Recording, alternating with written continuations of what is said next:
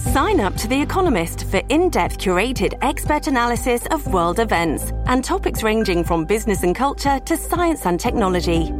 You'll get the weekly digital edition, online only articles, curated newsletters on politics, the markets, science, culture, and China, and full access to The Economist Podcast Plus. The Economist is independent journalism for independent thinking. Go to economist.com and get your first month free. This episode is brought to you by Shopify. Whether you're selling a little or a lot, Shopify helps you do your thing, however you cha-ching. From the launch your online shop stage, all the way to the we just hit a million orders stage. No matter what stage you're in, Shopify's there to help you grow. Sign up for a $1 per month trial period at shopify.com slash special offer, all lowercase. That's shopify.com slash special offer.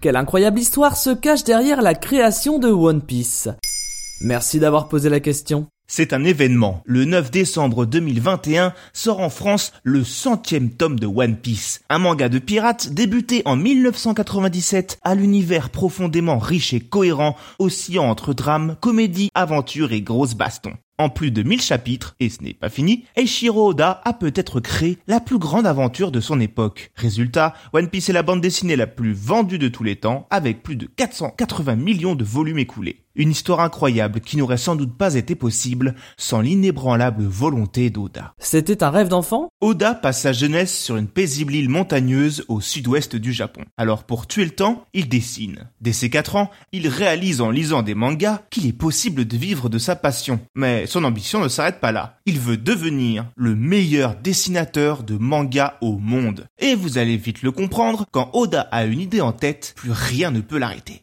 L'enfant s'entraîne sans relâche. À l'école, il excelle dans les disciplines artistiques, quitte à délaisser le reste. Il recopie tout, des Disney aux mangas, notamment ceux produits dans l'incontournable magazine Weekly Shonen Jump, spécialisé dans les mangas jeunesse feuilletonnants, qui publie alors Ken le Survivant ou Dragon Ball. Il est aussi fasciné par Vic le Viking, son dessin animé préféré. Pour cause, celui-ci met à l'image son fantasme ultime, prendre la mer. Une idée émerge dans sa tête. Faire un manga autour de l'univers des pirates. Pas de temps à perdre. Il noircit des cahiers dans lesquels il instaure les fondations de sa future œuvre culte. Comme d'habitude, Eiichiro voit très grand. S'il veut raconter tout ce qu'il a en tête, il lui faut un endroit où il pourra prendre le temps de décliner tout son univers. Convaincu de ses capacités de mangaka, il prend une nouvelle décision sur un coup de tête. Il sera publié dans le Shonen Jump. Il décide de ne confier son obsession à personne tant qu'il ne sera pas officiellement publié. Un vrai personnage de shonen. Dès ses 15 ans, le jeune Oda postule dans des concours du Shonen Jump, toujours de manière anonyme. À 17 ans, il participe au prestigieux prix Tezuka. Mais à 3 jours de la deadline, alors qu'il lui reste 7 planches à dessiner, Oda a un accident de voiture qui l'envoie à l'hôpital, le nez fracturé. Mais la ténacité de l'adolescent étant digne d'un certain pirate au chapeau de paille, il profite du peu de temps libre pour terminer son travail malgré la douleur. Son ardeur paie et il fait partie des trois lauréats retenus ex aequo. Pour lui, c'est le moment de quitter Tokyo afin de devenir professionnel. Entre son job étudiant, ses heures de conduite et les cours, il continue d'envoyer ses mangas à la Shueisha qui publie le Shonen Jump.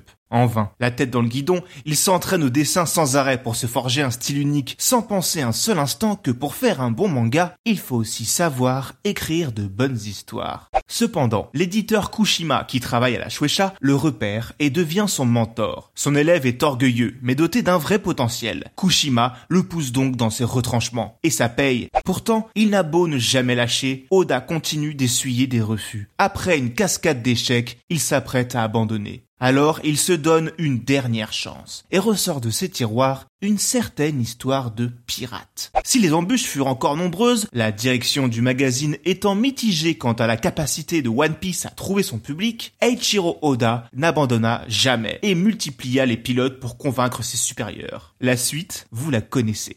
Maintenant, vous savez. En moins de 3 minutes, nous répondons à votre question. Que voulez-vous savoir? Posez vos questions en commentaire sur les plateformes audio et sur le compte Twitter de Maintenant vous savez.